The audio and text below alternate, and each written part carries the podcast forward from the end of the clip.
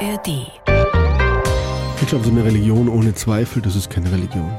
Sehr Religion ist Beziehung und zu einer Beziehung, die ich, einer echten, tiefen Beziehung, gehören alle Gefühle. Die Geschichten sind ja alle ganz verschieden, aber dieses Gefühl von Bodenlosigkeit und, und nichts, nichts ist mehr, wie es früher war. Das verbindet dann so sehr, dass, dass es glaubwürdiger macht. Ja. Die blaue Couch, der preisgekrönte Radiotalk. Ein Bayern 1 Premium Podcast in der App der ARD Audiothek. Dort finden Sie zum Beispiel auch mehr Tipps für Ihren Alltag mit unserem Nachhaltigkeitspodcast Besser Leben. Und jetzt mehr gute Gespräche. Die blaue Couch auf Bayern 1 mit Dominique Knoll.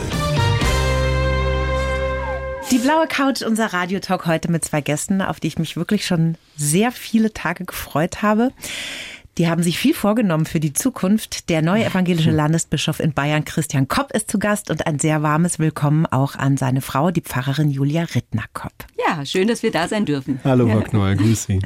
Erstmal vielen Dank, dass Sie sich jetzt in der Woche vor Weihnachten noch Zeit genommen haben für uns. Ist das sowas wie Hochsaison? Ja, Weihnachten ist großartig und da passiert viel und alles wunderbar. Gibt es denn da irgendwelche Tätigkeiten, die Sie über jetzt dem normalen Gottesdienst oder was Sie machen hinaus noch zu tun haben, jetzt speziell vor Weihnachten? Geschenke einpacken, Ach so, Päckchen packen. das, was Ähm, alle machen. Ja, genau. Das machen wir auch. Und das drängt sich dann manchmal in diese letzten Tage rein. Und Aber beruflich ist es jetzt nicht so, dass außerordentliche Dinge anstehen vor Weihnachten bei Ihnen. Weihnachtspost. Also wir schreiben ja in alle Welt, also zu unseren Freundinnen und Freunden weltweit und das ist schon, da fängst du sehr früh an. Im November fängst du an, damit das irgendwann mal ankommt. Was schätzen Sie, wie viele Briefe gehen da raus? bin Also bei uns in unserer Landeskirche 1000, weit über 1000. Und die unterschreiben Sie alle mit der Hand? Nein. Ich, ich, zum Glück nicht alle ich, aber viele. Sie haben ja ohnehin sehr aufregende Zeiten hinter sich, jeder für sich und auch als Paar. Im Frühjahr wurden Sie ja zum Landesbischof gewählt, sind damit Nachfolger von Heinrich Bedford Strom. Diese Wahl, die war ein richtiger Krimi, ne? Ja, das war aufregend. Da brauchte man Stehvermögen.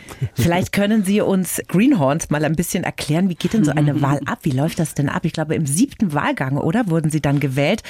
Wie funktioniert sowas? Wie wird ein Bischof gewählt? Wir haben eine Regelung, ein Gesetz, äh, wie ein Bischof gewählt wird. Und da ist eben unsere Herausforderung, dass wir äh, in den ersten Wahlgängen brauchst du eine Zweidrittelmehrheit. Und das ist natürlich bei 106 Personen, die da wählen, schon eine Herausforderung. Und äh, das ist ja eine Synode, die zusammengesetzt ist in Corona-Zeiten. Und die haben jetzt wirklich Zeit gebraucht, um so ein bisschen sich zu finden und zu sagen, was wollen wir gemeinsam bewegen. Und dann hat es letztlich bis zum siebten Wahlgang gedauert, bis die sich durchgerungen haben, mich zu wählen. Haben Sie denn Ihrem Mann da die Daumen gedrückt? Also war das was, wo Sie auch sagten, hoffentlich klappt das alles so? Oder war da ein kleiner Gedanke auch so, ach ja, ist ja auch ganz schön viel Stress und viel anderes Leben dann? Das war absolut beides. Also wir haben äh, von Anfang an beide gesagt, egal wie es ausgeht, an dem Abend wird gefeiert. Und unser Enkel, Oskar, der war ganz irritiert, als ich seine Frage, für wen ich denn bin, da habe ich äh, nur darauf geantwortet, ähm, du Oskar, egal wer das wird und Hauptsache wir haben Zeit miteinander und haben es schön miteinander. Und er hat mich verständnislos angeschaut und hat gesagt, also ich bin für ein Opa. Und das war dann bei uns so der Running Gag, ich bin für ein Opa. Süß. Der Opa hat ja auch gemacht, das Rennen dann. Ne? Ja, gerade so. Und jedem Anfang wohnt ein Zauber inne, der uns beschützt und der uns hilft zu leben. Das ist ein sehr schönes Gedicht von Hermann Hesse. Stufen kennen Sie ja sicher, ne? Sie, Jakob, sind jetzt seit dem 31. Oktober offiziell im Amt. Da gab es in der Lohenskirche in Nürnberg ja einen schönen Festgottesdienst. Haben Sie da auch so einen kleinen Zauber verspürt? Ja, also das ist natürlich bei uns schon was Besonderes, dass du in die neue Aufgabe so festlich eingeführt wirst und dann kommen tolle Gäste aus aller Welt und vom Bayerischen Rundfunk und äh, es ist was ganz Besonderes und das war schon ein sehr besonderer, inniger Moment, wo ich da gesegnet wurde und wo so viele Menschen für mich beten. Das war toll. Welche Gefühle trägt man da so im Herzen? Ist das Stolz, Glück, Respekt? Was, was fühlt man da? Dankbarkeit. Also ich bin so ein unglaublich dankbarer Mensch, dass ich überhaupt leben darf, dass mir so viele Menschen wohlgesonnen sind, dass mich so viele Menschen auch beraten und für mich eben auch gute Dinge wünschen und beten. Und diese Dankbarkeit, die war an dem Sonntagmorgen, also wirklich, die ist durch jede Blutzelle durchgegangen. Und gab es denn eigentlich nach der Wahl dann auch Champagner? an dem Abend gab es natürlich Champagner. Das war jetzt das Witzige, dass an der 30. März, das war der Wahltag, mhm. das war gleichzeitig auch der Geburtstag von Heinrich Bedford Strom. Und der wohnte damals ja noch unter uns. Ach, wie schön. In der großen Wohnung. Und dann kam der dann hoch zu uns und dann haben wir beides gefeiert. Mit dem Vorgänger Shampoos geköpft. Das ja. gefällt mir gut. ja, das war schon echt schön. Und auch für Sie beginnt ja ein bisschen was Neues, kann man sagen. Wir kennen Sie ja schon aus der Morgenfeier bei uns auf ja. Bayern 1. Da sind ja, Sie jeden genau. Sonntagvormittag zu hören. Mhm. Und das werden Sie jetzt hauptberuflich machen. Ich habe das auch vorher hauptberuflich gemacht, nur auf einer halben Stelle. Aber jetzt Vollzeit. Ganz genau. Okay. Und diese Arbeit über den Rundfunk, über das Radio, die unterscheidet sich ja schon sehr von einer Pfarrei, wenn man da arbeitet, direkt mit oh, den ja. Menschen. Was zieht Sie denn dahin? Also nachdem es mich jahrelang immer nur in die Gemeinde gezogen hat, zu den Menschen direkt und spontan und unmittelbar, ist das jetzt ein ganz schöner neuer Schwerpunkt. Mhm. Und ich behaupte, das funktioniert deshalb gut, weil ich vorher nah an den Menschen mhm. war und mit den Menschen. Das heißt, ich glaube aber, das, das geht Ihnen ja ganz genauso. Ohne ein Gespür für die Menschen mhm. oder eine Liebe zu den Menschen, die uns zuhören, geht es überhaupt nicht. Ja. Also es geht nicht in, in ein Nichts hinein, was wir hier reden, sondern es geht an jemand hin. Mhm. mhm. Zum Glück. Mhm. Ist denn da auch ein bisschen Wehmut dabei, dass Sie die Pfarrstelle jetzt aufgeben ganz? Na, da sprechen Sie was an. Total. Ja. Oh. Aber das habe ich ganz gut bearbeitet und bin noch dabei. Mhm. Erst gestern habe ich mich in St. Sebald in Nürnberg in einem Gottesdienst verabschiedet, wo mhm. ich auf einer halben Stelle gearbeitet habe. Ja. Wie haben die Menschen da reagiert? Verständnisvoll. Schon. Dankbar, verständnisvoll, traurig. Die gute Nachricht ist, Sie bleiben ja ganz Bayern erhalten jetzt. Ne? Genau, das haben auch das einige so gesagt. Sehen. Das haben Sie auch gesagt, genau. Das ist ganz schön. Ja. Landesbischof, das ist ja ein sehr wichtiges Amt, das ist verbunden mit sehr viel Arbeit. Besprechen Sie eigentlich solche beruflichen Entscheidungen gegenseitig vorher? Muss das immer alles absolut okay sein für den Partner, für die Partnerin? Ja. Da gucken Sie sich jetzt an, das ist ganz witzig, ja. Ja, weil, ähm, also das sind ja nicht nur berufliche Entscheidungen. Die Eben. ragen ja total in unser Leben. Ja, und wie, ne? Hinein, mhm. Genau. Mhm. Und äh, das war nie so, dass einer, eine von uns gegen den Willen des anderen das gemacht hätte. Oder was sagst du? Naja, ich habe mich in meinem Leben nie nach höherem gestreckt oder so. Das mhm. ist jetzt nicht so in meinem Lebensplan vorgesehen gewesen, immer wieder noch mehr zu machen, sondern ich war eigentlich mit dem, was ich so gemacht habe, immer sehr glücklich und auch sehr dankbar für das, was ich erlebt habe. Und es waren dann eher so Menschen und Impulse von außen.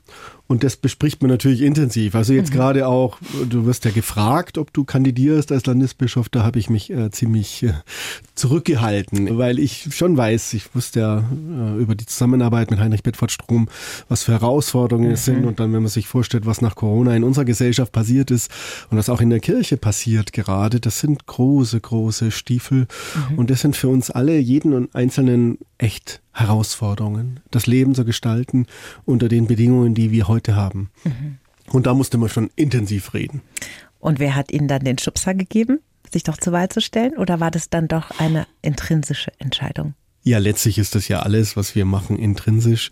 Irgendwann aber, dann mal, aber. Ja, genau. Es, haben, es mussten schon einige immer wieder so sagen, komm bitte, mhm. Okay. Wir brauchen dich auf dieser Liste. Das war ja dann mhm. völlig unklar, ob ich gewählt werde. Und Sie waren dann auch im Vorfeld schon damit einverstanden, dass er das macht. Also ich glaube, ich habe sowas Ähnliches gesagt wie ähm, ich bin dabei oder gut genau. Muss man auch sein als Partnerin, ne? Genau. sonst funktioniert das, glaube ich, gar nicht alles. Wenn Sie jetzt mal so eine Stellenausschreibung für das Amt des Landesbischofs formulieren müssten, was stünde denn da drin? Also ist auf jeden Fall wichtig, dass du gut kommunizieren kannst, dass du mhm. gut mit Menschen sprechen. Noch wichtiger vielleicht zuhören kannst, verstehen, was sind die Anliegen.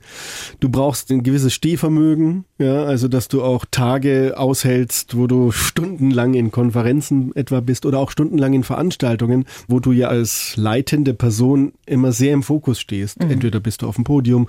Die Leute reden ja nicht übers Wetter mit dir, sondern die haben ja Anliegen.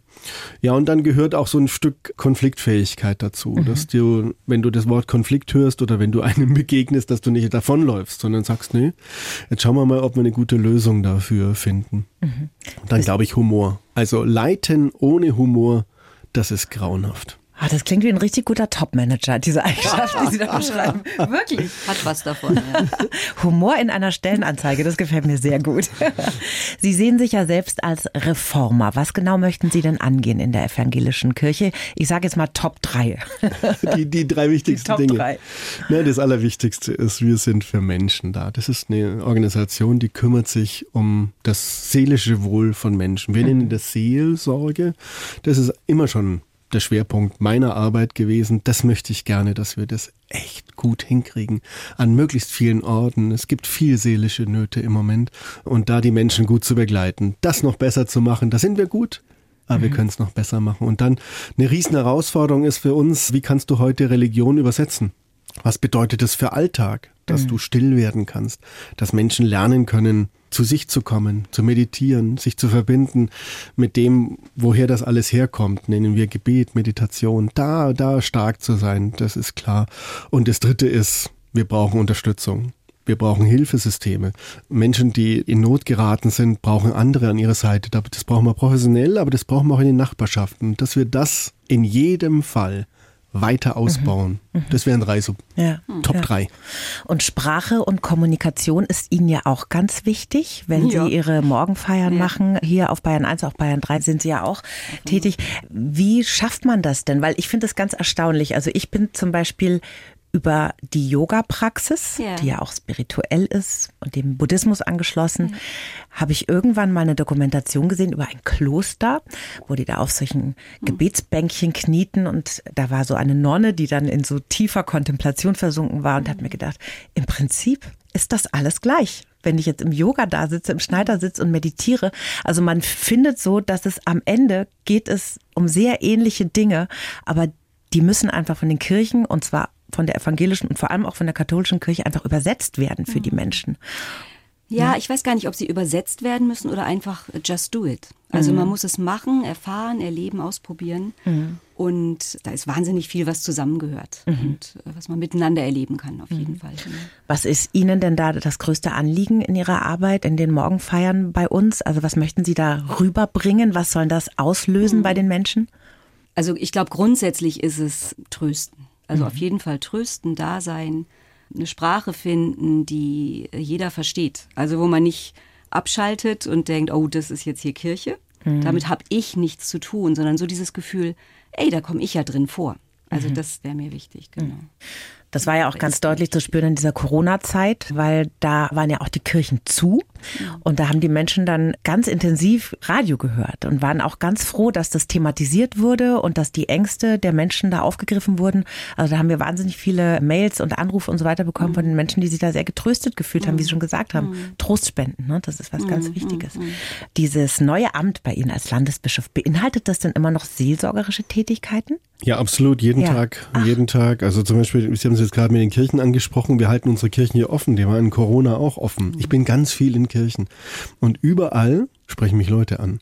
Also ich war jetzt eben Sonntag auch in Nürnberg und ich weiß gar nicht, wie viele Gespräche ich dort hatte. Und das sind ja alles tiefe Anliegen, die Menschen haben. Aber auch in meinem beruflichen Alltag, ich komme jetzt gerade aus dem Büro, habe ich bestimmt fünf oder sechs solche Gespräche heute Vormittag schon allein gehabt, in denen wir ganz intensiv ja über ganz bestimmte Themen miteinander im Gespräch waren. Das ist mir auch ganz wichtig. Also ich nenne mich ja immer auch gern den Seelsorger der SeelsorgerInnen.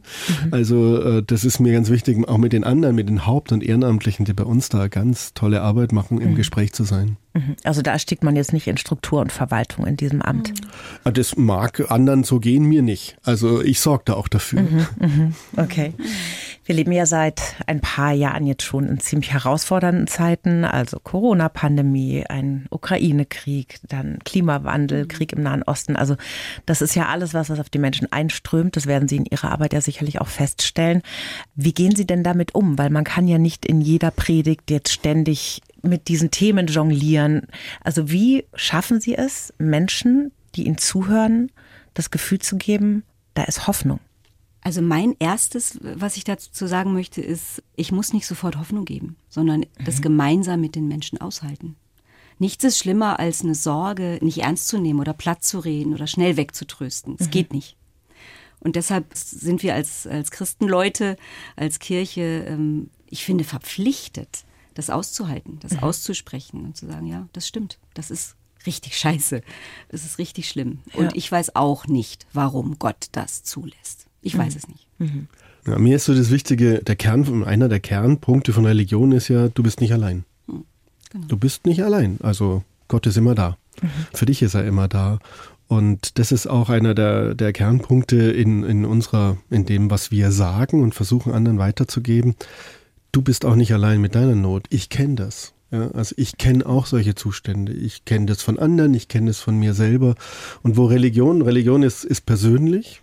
Das ist was wirklich im Ich-Du. Und äh, das versuchen wir eben in der Kommunikation auch klar zu machen. Das ist etwas, was mit mir, dem Sprechenden, auch was macht. Und das ist vielleicht bei dir auch ähnlich oder du kannst andocken an bestimmten ähnlichen Dingen. Oder siehst auch mal einen Unterschied. Oh nee, bei dem, der da redet, ist es so. Bei mir ist es ein bisschen anders, ist trotzdem interessant. Und dann nach diesem Aushalten und sagen, ich, ich sehe das ähnlich oder mir geht's auch schlecht damit oder so, dann doch zu sagen, aber für mich gibt's da noch was. Und ich kann es nur für mich sagen, ich glaube das. Ich würde dir auch wünschen, dass du es glauben kannst oder so, aber ich glaube fest oder ich hoffe fest. Das finde ich schon wichtig, Dass da das rüberzubringen. Okay. Genau. Ich finde es immer so konkret so wahnsinnig schwierig, Ja. ne? weil wenn Menschen natürlich sagen, ich habe total Angst, ich weiß nicht, ob ich ein Kind kriegen soll wegen des Klimawandels, was sagt man denen? Hat man eigentlich keine Antwort, ne? Genau, also darauf gibt es keine Antwort. Aber es ist total wichtig, dass man eben mit seiner Meinung nicht allein ist, sondern es gibt auch andere, die mit diesem Thema strugglen oder die für sich da auch eine Lösung gefunden haben und sich in so einen Deutungsraum hineinzustellen, wo ich das erlebe, der sagt das, die das denkt, die ist jetzt nicht ganz doof, ja. Und das ist ja der, der Vorteil an Gemeinschaft. Deshalb ist auch Gemeinschaft so wahnsinnig wichtig in diesen herausfordernden Zeiten, dass ich einfach andere erlebe, die auch normal aussehen oder wo ich denke, ach, das ist eine interessante Persönlichkeit. Da höre ich mir mal an, wie macht die das in solchen Zeiten? Wie geht die mit diesen riesigen Herausforderungen, die jetzt gerade die jungen Menschen haben sie angesprochen, die stehen vor gigantischen Herausforderungen Ja. im Moment. Also in ihrer Arbeit können sie trösten, das Leid und die Sorgen anerkennen, aber auch Hoffnung geben durch diese Verbundenheit mit anderen Menschen. Muss oder darf, soll Kirche denn auch politisch sein? Ja, Kirche ist politisch. Das war schon immer so. Wenn Sie sich vor, äh, einfach ein Bild machen, wie Jesus das gemacht hat, der hat ja ganz schön Widerstand bekommen. Und da geht's aber weniger, was, was uns immer vorgeworfen wird, wir sagen zu Alpha bis Omega irgendwas.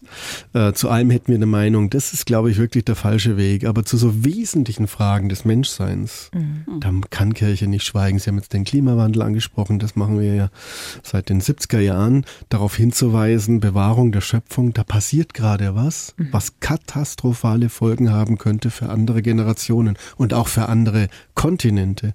Oder diese ganze Frage des Friedens. Ja, wie, wie entsteht Frieden, indem Menschen friedfertig miteinander umgehen? Und jetzt erleben wir wieder, dass eskaliert, dass also Leute Kriege beginnen, wo du denkst, da sind wir doch weiter. Aber das ist ganz nah bei uns. Und da, also, da ist eine Daueraufgabe für Religion. Ja, Und das Thema Menschenwürde. Das ist Ja. ein zutiefst christliches, aber auch jüdisches und eigentlich in allen Religionen präsentes Thema. Der Mensch ist würdig, er ist Ebenbild Gottes äh, in unserer Religion. Also Was geht in Ihnen denn vor, wenn Politiker mit einem großen C in Parteinamen das Grundrecht auf Asyl in Frage stellen? Also Sie, Sie, Sie meinen, äh, dass das Grundrecht auf politisches Asyl in Deutschland stellt, glaube ich, ja niemand in Frage. sondern- Oh, da gab es schon Äußerungen. Gab schon Äußerungen dazu? Also das ist ja eines der Grundgebote des christlichen Glaubens, dass mit Fremden musst du aufnehmen. Du musst Fremde aufnehmen. Und das ist einer der Kernpunkte unserer Arbeit. Ja, wenn ich jetzt auch die Arbeit unserer Kirchengemeinden oder unserer diakonischen Werke anschaue, das machen wir jeden Tag an vielen Orten. Und was in dem ganzen Gesprächen im Moment so herausfordernd ist, es wird so plakativ gesprochen. Es wird so plakativ gesprochen, auch über Menschen, die da aus anderen Ländern neue Lebensbedingungen suchen und da in einen differenzierten, in einen konkreteren Dialog miteinander zu kommen. Darum geht es. Finden denn da Gespräche statt zwischen Ihnen und Politikern? Da finden ganz viele statt, auf ganz unterschiedlichen Ebenen. Wir haben ja diese kommunale Ebene, wir haben Landkreisebene, wir haben natürlich auch die Landes- und Bundesebene. Aber das ist natürlich, also wenn, Sie jetzt mal diese politische Ebene heute anschauen, das ist schon eine enorm herausfordernde Ebene. Ja, Also wem soll ich denn da zuhören? Auf wen soll ich hören? Die Gespräche, die bei uns im Landtag im Moment stattfinden. Ich war jetzt ein paar Mal dabei. Da kannst dir schon Angst und Bange werden über die Gesprächskultur. Aber auch in den, in, ich habe kürzlich mit dem Landrat drüber gesprochen, meine Güte, wie wird da in einer Kommune mit einem Landrat gesprochen, was mhm. du denkst, hey, jetzt, wir haben aber hier bestimmte Verhaltensregeln. Aber Sie bleiben tapfer dabei. Nein, wir müssen in die Gespräche Ich bewundere rein. das wirklich sehr. Wir wollen mhm. Gemeinschaft. Wir wollen hier, ich will hier in Bayern friedlich miteinander zusammenleben. Ja. Ich höre da nicht auf. Bis zum St. Nimmerleinstag werden wir Gespräche führen. Wie können wir friedlich miteinander, nee, wir müssen uns auch nicht lieben, sondern wir müssen miteinander auskommen. Ja. Darum geht es. Wir hopsen jetzt mal ganz weit zurück ins Jahr 1964 zuerst mal. Da geht's ah. los in Regensburg. Da wird der kleine Christian geboren, drei Schwestern, ein Bruder und eine ganz schöne Kindheit war das, oder? Bei Ihnen? Ja, ich hatte eine ja? super Kindheit, mhm. ja. Beschreiben Sie mal ein bisschen, wie sind Sie denn da groß geworden in Regensburg und Rummelsberg. Ne? Ja gut, in. Regensburg war ich drei, als wir weggezogen sind. Da habe ich jetzt eigentlich wenig Erinnerungen, außer dass ich kürzlich mal wieder in Regensburg war und viele mich da noch kennen von den älteren ja. äh, Personen, die noch leben. Meine Mutter kommt aus einer großen Familie, mein Vater kommt mhm. aus einer großen Familie. Ich bin eingebunden in so ein riesiges Netzwerk und mein meine Kindheit, das war im Wesentlichen Spaß. Also Spaß, Sport, äh, Freundinnen und Freunde, mit denen man in der Natur unterwegs war. Wir hatten so, so eine Straße, wo wir den ganzen Tag quasi, wenn wir nicht in der Schule waren oder im Kindergarten, haben wir uns auf dieser Straße oder in den Gärten aufgehalten. Mhm. Immer so eine Traube von Kindern. Es war einfach Gemeinschaft und, und ganz viel Humor und Heiterkeit. Bullabü. ja, ja, vielleicht nicht ganz.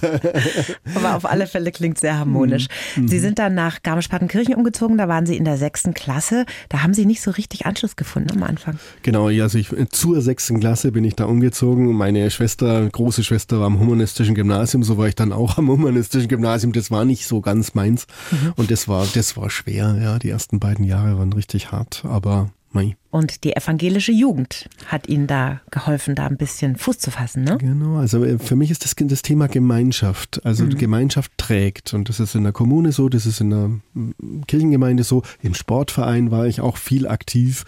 Und da waren einfach gute Leute. Ja. Zum Teil sind es Freunde fürs Leben. Mit einem treffe ich mich auch heute noch regelmäßig. Ach, und das ist wirklich, das kann einen tragen, ja, auch in schweren Zeiten. Mhm. Wurde da denn schon so ein bisschen der Grundstein gelegt für Ihren späteren beruflichen Werdegang?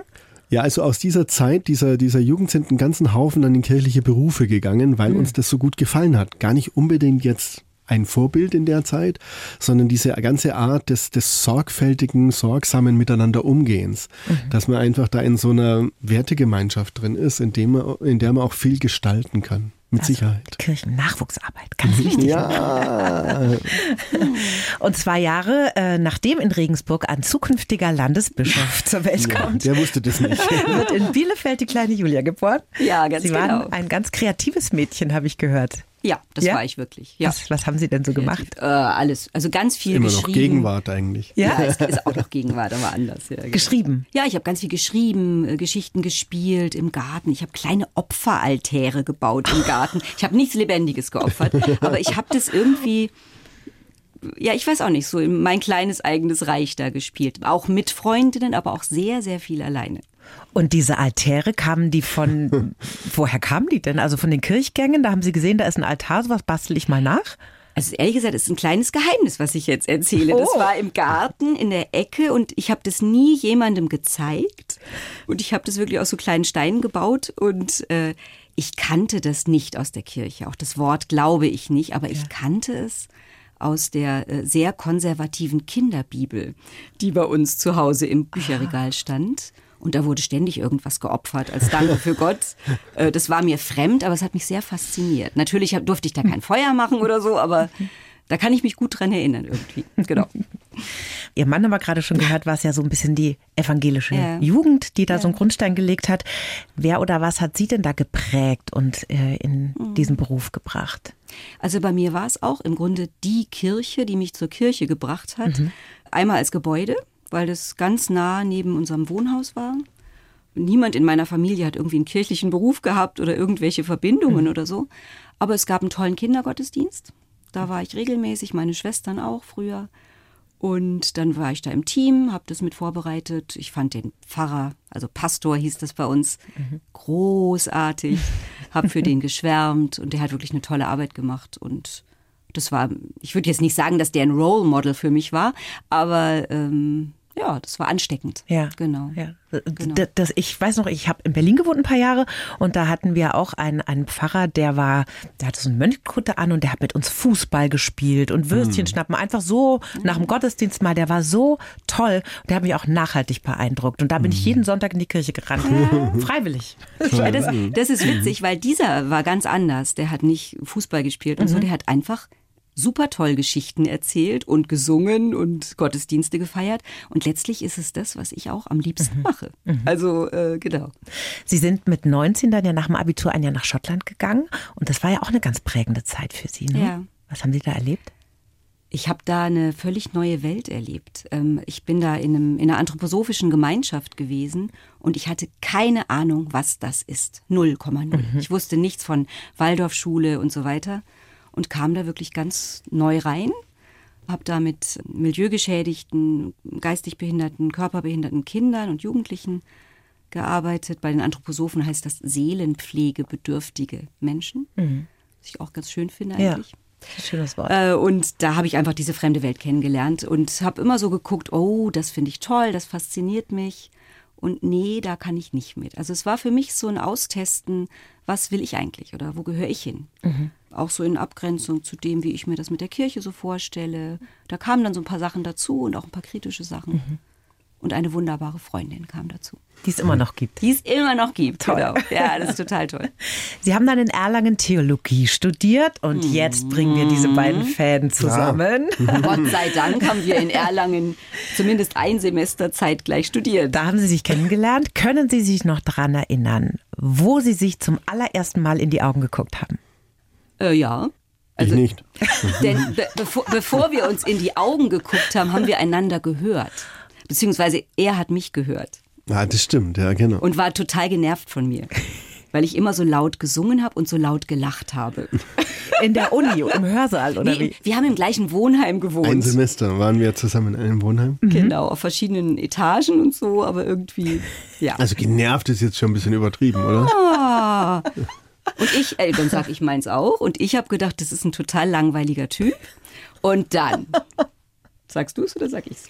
Ja, wir haben zusammen Theater gespielt. Ein Freund von uns hat so eine Theatergruppe gemacht. Die Brechtsche Kleinbürger Hochzeit haben wir da aufgeführt in dem Wintersemester.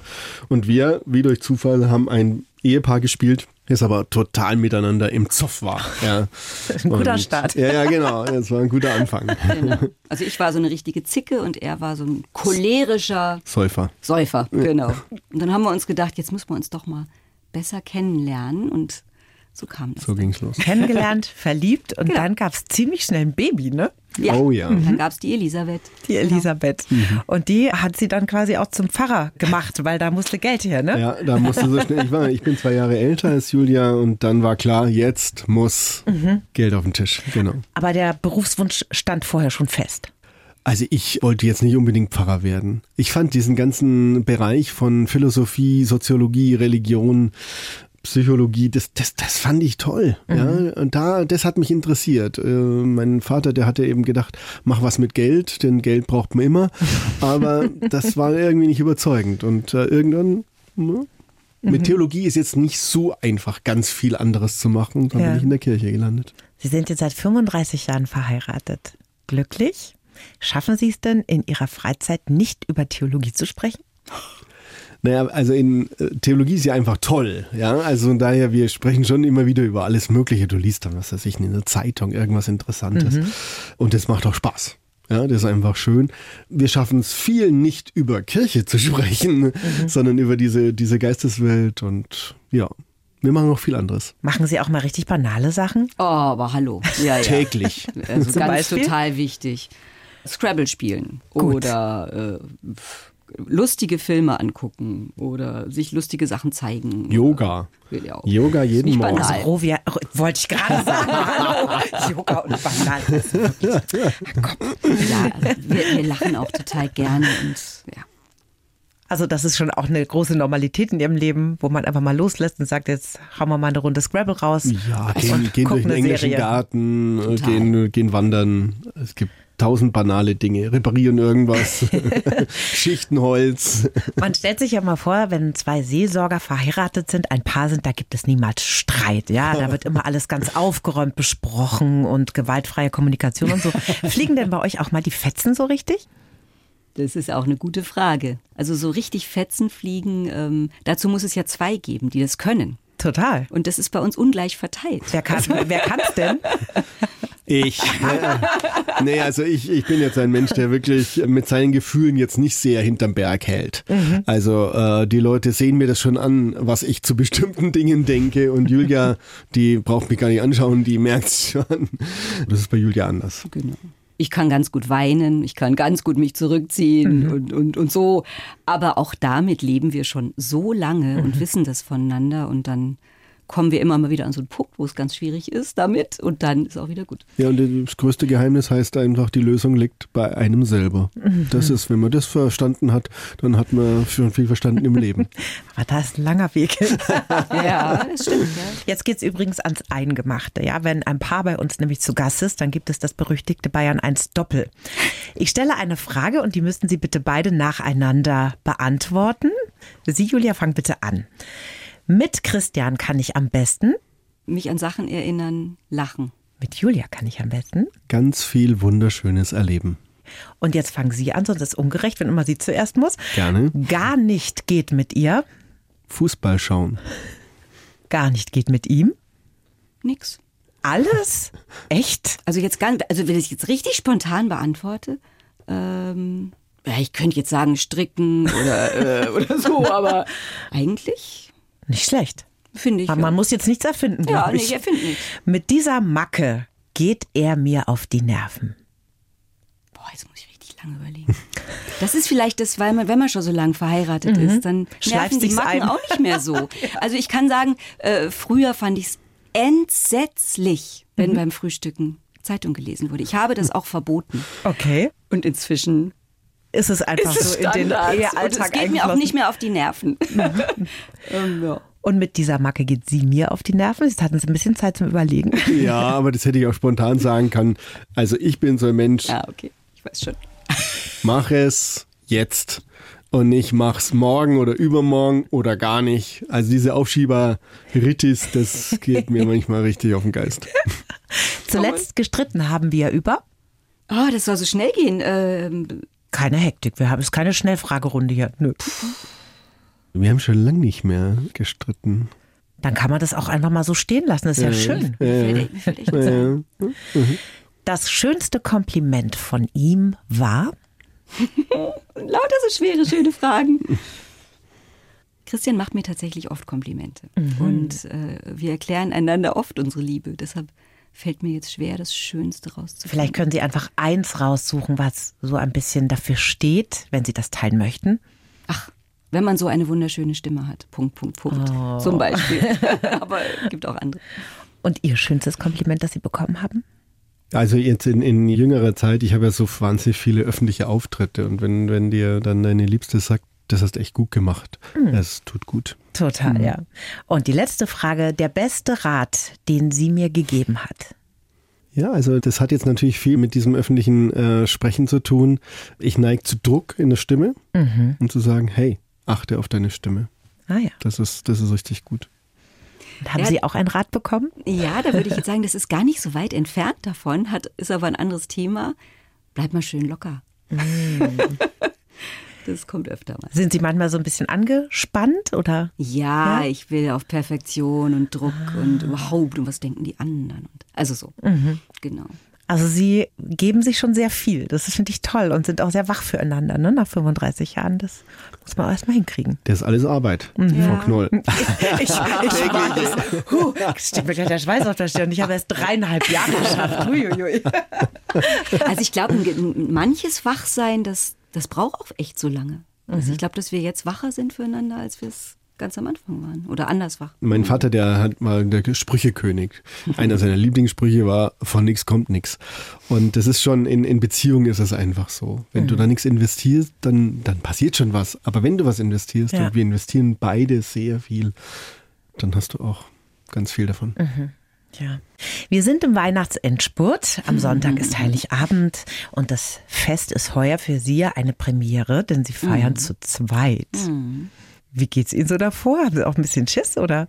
Also eigentlich ganz offen. Ich, ich freue mich darauf. Ich weiß aber nicht, wie es wird. Also ich, ich habe jetzt ein paar Mal, äh, habe ich abends zu dir gesagt, wie macht man das und wie wird das denn? Und wir, wir haben noch keine festen Pläne. Und das ist neu, weil wenn du Kinder oder Kindeskinder dabei hast, dann Ja, Sie haben ja auch zwei Enkel, ne? Ja, genau. Wie alt sind die? äh, fünf und sieben. Das ist schon süß, ne? Wenn Kinder dabei sind. Das ist schon anders. Ja, Oh. das Das was machen wir dann am Tag ja. danach. Am Genau. 25. sind wir mit dem. Also ich freue mich drauf. Ich finde das toll. Und ich bin auch noch nicht so sicher. Bei uns ist an Weihnachten immer wieder mal was passiert. Wir waren mal in einer Kirchen- Kirchengemeinde, da hat dann am 24. die Flughafenpolizei angerufen und gesagt, wir haben hier jemanden, der kann hier nicht bleiben. Dann kam die zu uns, eine Frau, die gestrandet war am Flughafen. Und vielleicht passiert auch dieses Jahr sowas. Zu der Frau möchte ich jetzt gern noch sagen, diese Frau hieß Maria und sie war wahr. schwanger. Das Und ihr Mann war Fernfahrer, der irgendwo unterwegs war und nicht war ankam. Das weiß ich nicht mehr. Und sie wollte im Flughafen übernachten und bleiben, war relativ hochschwanger und Verzweifelte Polizisten. Herberge. Da denkt man doch, es ist ein Scherz am Also, ja, Anfang, oder? es ist echt wie aus irgendeiner Story oder so. Ne? Ja, genau. Eine schwangere Maria haben Sie beherbergt. Sehr schön. Weihnachten ist ein Fest, da werden ja leider auch Verluste sehr offenbar. Also ich habe letztes Jahr meinen Papa verloren, das war auch sehr schrecklich. Und dann war direkt danach Weihnachten und wir waren alle einfach wie im Tunnel. Das ist einfach in ganz vielen Familien ein großes Problem. Sie haben vor zwei Jahren Ihren Sohn Nick verloren. Er hat sich mit 26 Jahren das Leben genommen. Ich weiß auch, dass Sie darüber sprechen können, möchten. Ähm, wir haben das vorher kurz geklärt. Mir ist es auch wichtig, dass das alle Hörerinnen und Hörer wissen. Und ich möchte mich auch dafür bedanken für Ihre Offenheit, weil ich glaube, nein, ich glaube, das hilft einfach wirklich vielen, die in einer ähnlichen Situation sind, wenn man darüber spricht und das teilt. Und wir haben vorhin über Verbundenheit gesprochen. Und ich glaube, gerade in solchen schwersten Lebenssituationen ist es einfach wahnsinnig wichtig. Und Menschen leben ja weiter, indem wir an sie denken und über sie sprechen. Und weil dieser Podcast ja für immer im Internet sein wird, würde ich jetzt gerne mal wissen, was war denn der Nick für ein Mensch? Ja, ein unglaublich begabter Mensch. Also der, der Nikolas, der war blitzgescheit. Äh, eine, eine Freundin von ihm hat immer gesagt, das ist der intelligenteste Mensch, den ich je kennengelernt habe.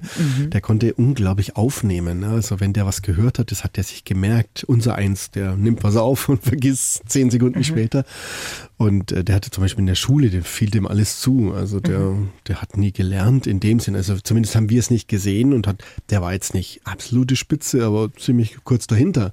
Hat ein Einser-Abitur und auch ein ganz tolles Examen in Jura gemacht.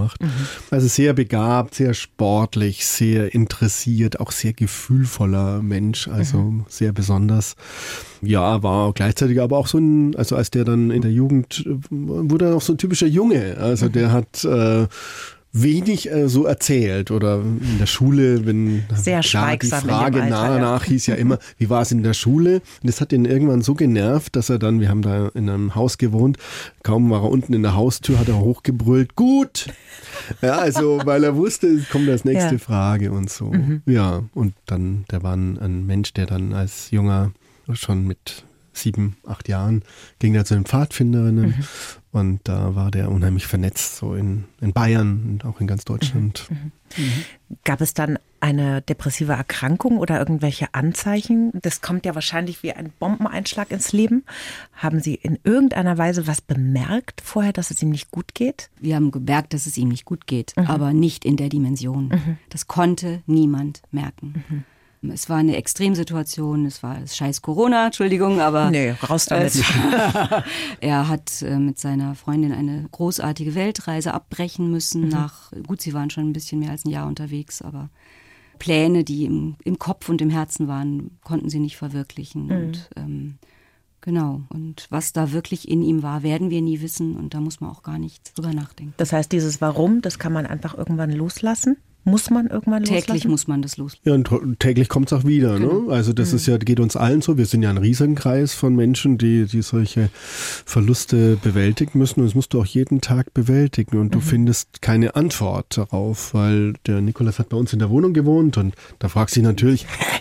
Wie gibt's denn das, Ja. dass wir nichts gemerkt haben? Er hat eine wunderbare Freundin und äh, die fragt sich das natürlich auch. Warum habe ich da nichts gemerkt. Mhm. Und wir haben nichts gemerkt. Mhm. Ja? Und das, mhm. sind, das sind wirklich so ganz intensive Beobachtungen, die wir da an, an uns auch selber machen. Mhm. Ja? Also du denkst, ja, zweifelst an dir selber.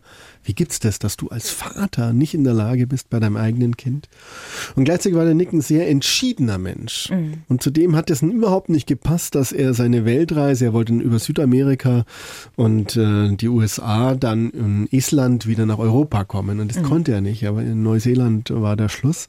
Und das ist irgendwie, ist das auch einer der Punkte, der hat er das einfach vor sich nicht ausgehalten. Aber da gibt es viele, viele Gedankengebilde, die man mhm. sich immer macht und es gibt aber keine Antwort. Nein. Du musst mit dieser Antwortlosigkeit leben. Leben, lernen. Und Sie haben sich auch Hilfe geholt, glaube ich, ne? professionelle Hilfe, weil Sie sind ja zwar beide Seelsorger, aber ich ja, könnte mir vorstellen, in der Situation hilft ja. einem das nicht groß, oder? Du brauchst jemanden, der dir sagt, sowas gibt's. Mhm. Genau. Und das ist wirklich der wichtigste Satz. Sowas passiert und das passiert. Das ist das in, Leben, genauso wie alles andere. Situationen. Das mhm. passiert wie bei uns in so einer Familie, wo von außen jeder denkt, boah, bei denen ist ja alles super, alles fantastisch, total liebevoll. Sowas gibt es und es gibt keine Antwort darauf, warum Menschen in solche Situationen kommen, dass sie nur noch einen Ausweg sehen, dass sie sich irgendwie so entwerten, dass sie nur noch sagen, nee, am besten ist, wenn du nicht mehr bist. Haben Sie denn seit Ihr Sohn verstorben ist, jemals gehadert mit Ihrem Glauben oder mit Gott? Gab es da Momente? Bei mir massiv. Ich wollte nichts mehr mit dem zu tun haben. Gleichzeitig bin ich natürlich vorher, ich bin so verwurzelt damit, so, ja, da drin lebe ich, dass ich die nicht losgeworden bin. Also ich, ich habe das für mich mal so benannt. Ich habe ihn immer wieder weggeschickt, aber er ist immer wieder zurückgekommen, weil ich das genauso empfunden habe. Und das ist manchmal das Einzige, was, was da hilft, dass ich eine Richtung habe, wo ich mit dieser Wut und mit dieser Trauer und, und auch dieser kompletten Antwortlosigkeit äh, hin kann. Mhm. Ich glaube, so eine Religion ohne Zweifel, das ist keine Religion. Mhm. Sehr Religion ist Beziehung und zu einer Beziehung, die ich, einer echten, tiefen Beziehung, gehören alle Gefühle. Und also ich kenne keinen Glauben bei mir, auch in egal welcher Lebensphase, wo ich nicht auch zweifle. Also ich zweifle regelmäßig. Ich würde fast sagen täglich. Natürlich fragst du dich, wenn, wenn dein eigener Sohn, wir haben jetzt zwei Kinder, Jetzt haben wir noch ein Kind, das lebt. Das ist entsetzlich. Ja? Wir hatten ja Hoffnungen und, und haben uns darüber gefreut, dass auch, haben da viel investiert, auch, dass da ein gutes Leben entsteht. Und da hast du viele Fragen. Also, wenn wir dann mal vor Gott stehen werden, ich habe da einiges zu fragen. Kann ich mir gut vorstellen. Jetzt sind Sie ja beide auch nach wie vor als Seelsorger tätig. Ist es nicht unheimlich schwer, wenn man selber in so einer Phase des Verlustes ist, trauert, wenn dann andere Menschen zu einem kommen? Oder ist das eher etwas, was einen verbindet mit anderen Menschen? Ich empfinde es ganz stark so, dass es verbindet. Und das ist dann unabhängig davon, dass ich Pfarrerin bin. Also, dass es so eine Gemeinschaft der Trauernden gibt. Trösten geht viel leichter, wenn ich weiß, oh, die kennt das ja. Die Geschichten sind ja alle ganz verschieden, aber dieses Gefühl von Bodenlosigkeit und, und nichts, nichts ist mehr, wie es früher war, das verbindet dann so sehr, dass, dass es glaubwürdiger macht. Ja. Ja, manche werden sogar zum Landesbischof gewählt. Also ja, also die wissen, wovon sie reden. Religion, die nur in guten Zeiten trägt, ist toll, ja. Aber Religion, die auch in schweren Zeiten dich, dich im, im Leben hält, das hat schon eine Wirkung. Also ich merkt das wirklich in den Begegnungen, dass äh, die Leute anders zuhören. Ne? Die denken sich, aha, der Kopf, der hat ja auch schon mal sowas erlebt, was ich vielleicht auch gerade erlebe. Oder ist meine Mutter gestorben bei einem Freund von mir jetzt gerade vor kurzem. Dann hat er mich angerufen. Ja, was mache ich jetzt? Mhm. Wenn diese Statik des Lebens der Familie total aus den Fugen gerät. Es dauert einfach, bis man diese neue Statik in seinem Leben genau. akzeptiert ne? und einfach das schafft, das loszulassen. Das dauert Jahre. Ja. Also auch wenn, wenn Elternteile gehen, das ist ja nicht so, dass dann drei Monate später wieder alles in Ordnung ist. Da ist ja mhm. was nicht mehr, für, mhm. nicht mehr da. Mhm. Ich bin unheimlich dankbar dafür, dass unsere beiden Eltern, also vier, mhm. äh, schon vorher gestorben waren. Also dass, dass irgendwie da wenigstens, ich nenne das jetzt mal ein bisschen platt, die Reihenfolge gestimmt hat. Mhm, verstehe. Ähm, es gibt ja so ein Bild von, das Kind stirbt nicht vor dir. Wir wissen aber, es gibt unendlich viele Geschichten, wo Kinder vor ihren Eltern sterben, aber das erlebe ich doch nicht. Und dann sind eben unsere Eltern gestorben und noch eine ältere Schwester. Und ähm, dass die nicht miterleben mussten, dass ihr Enkelkind auf diese Weise stirbt, da bin ich tatsächlich aber Sie haben zusammengestanden in all der Zeit. Ich meine, das ist auch nicht selbstverständlich, wenn man so einen schweren Schicksalsschlag erlebt als Paar. Aber Sie haben das geschafft. Ich finde das toll. Das hat uns der Therapeut in der zweiten Sitzung gesagt. Schaut mal, ob ihr zusammenbleibt. so ähnlich. Naja, weil der, ist, der, der begleitet viele Familien ja. mit großen Verlusten. Mhm.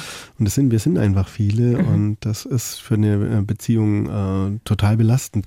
Weil du kannst das ja nur, du musst es ja für dich alleine regeln. Ne? Das habe ich vorhin auch schon gesagt, das ist wirklich, du musst die Lösung, ja, die liegt in dir. Mhm. Deine, das ist deine Geschichte. Und das ist meine Geschichte mit Nikolas und Julias Geschichte mit Nikolas. Und auch mhm. unsere Tochter hat natürlich ihre mit ihrem Bruder. Mhm. mhm. Da haben alle einfach sehr viel zu arbeiten. Genau. Jeder trauert anders und ja. in einem anderen Rhythmus und ja. zu anderen Zeiten und dann haut es einen wieder aus der Kurve, weil der andere gerade wieder und so. Also das ist eine große Herausforderung. Jetzt stimmt. steht ein neues Jahr vor der Tür. 2024. Gibt es denn etwas, wenn Sie da mal rüberschauen über den Jahreswechsel, worauf Sie sich jetzt schon freuen? Einen guten Ausblick haben, worauf? Also ganz, ganz früh. Ein paar Tage im Schnee. Ah, erste, erste Januarwoche. Ich fahre kein Ski, aber mir reicht auch Schnee und blauer Himmel. Mhm. Und wenn es keinen Schnee hat, dann reicht mir auch blauer Himmel. Ja, ich bin ja so ein Wintertyp. Ich finde Winter super. Aber in diesem Jahr finde ich es ein bisschen viel Winter und ein bisschen viel kalt. Also ich freue mich.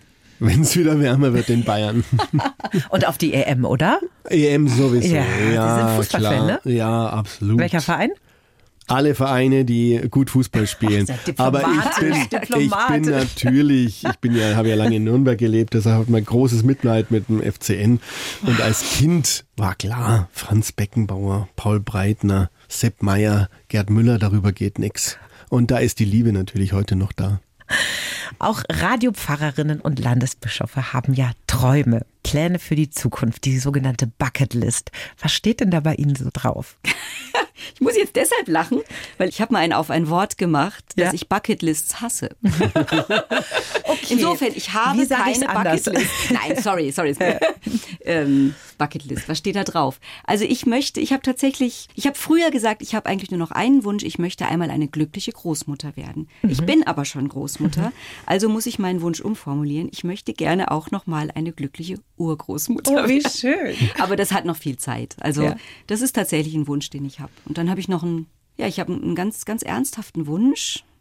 Ich möchte mich von den Menschen verabschieden, bevor ich sterbe, die ich liebe. Beziehungsweise andersrum. Ich möchte nicht nochmal erleben, dass jemand ohne Abschied geht.